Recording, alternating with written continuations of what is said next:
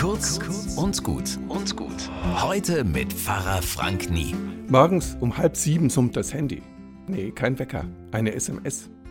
Wer sowas altmodisches überhaupt noch schreibt, meine betagten Eltern, gibt's Probleme. Also schon vor dem Frühstück ran ans Handy. Von wegen Eltern, die Arbeit ruft. Es ist eine Patientin, die ich durch den Krankenhausaufenthalt begleite. Und ich verrate nicht zu viel, sie bedankt sich für ein hilfreiches Gespräch am Abend zuvor. So geht der Tag gut los, sage ich euch.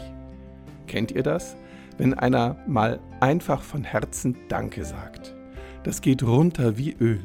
Das können richtige Kleinigkeiten sein, aus denen so eine Dankbarkeit wächst und die Herzen wärmt. Hauptsache, wir sprechen drüber. Bitte, danke, das wird hier keine Benimmandacht, keine Sorge. Ich will mit euch einfach die Freude teilen, wie schön es ist, Danke zu sagen und gesagt zu bekommen. Das ist echtes Seelenbrot und das tut gut.